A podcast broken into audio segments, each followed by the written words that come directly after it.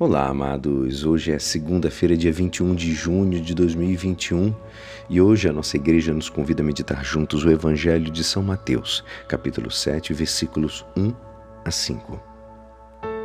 Naquele tempo disse Jesus aos seus discípulos: Não julgueis e não sereis julgados, pois vós sereis julgados com o mesmo julgamento com que julgardes, e sereis medidos com a mesma medida com que medirdes.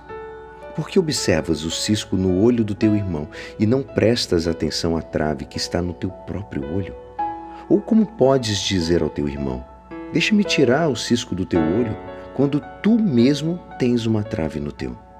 Hipócrita, tira primeiro a trave do teu olho, e então chegarás bem para tirar o cisco do olho do teu irmão.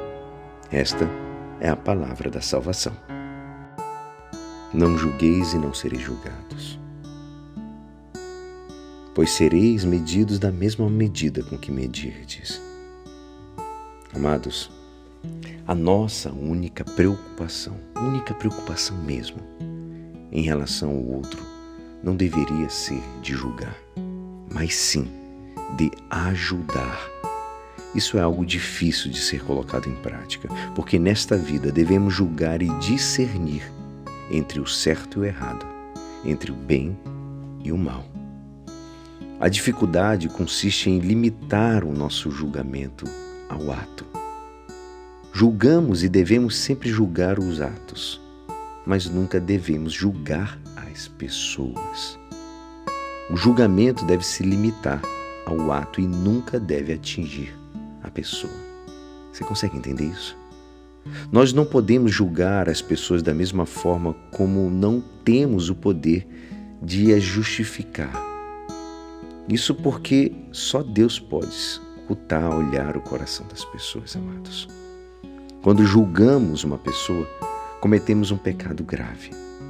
Usando a linguagem de Jesus, julgar uma pessoa é como colocar uma trave no olho e pretender tirar o cisco do olho do irmão. Julgar as pessoas é um ato de soberba de quem pensa que ser superior aos demais. Temos sempre a tentação de julgar os outros, mas Jesus nos convida à misericórdia e à solidariedade.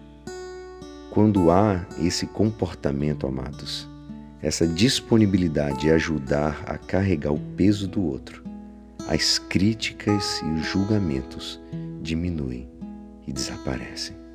Aí sim estaremos no caminho correto. E você? Você julga ou ajuda o teu irmão.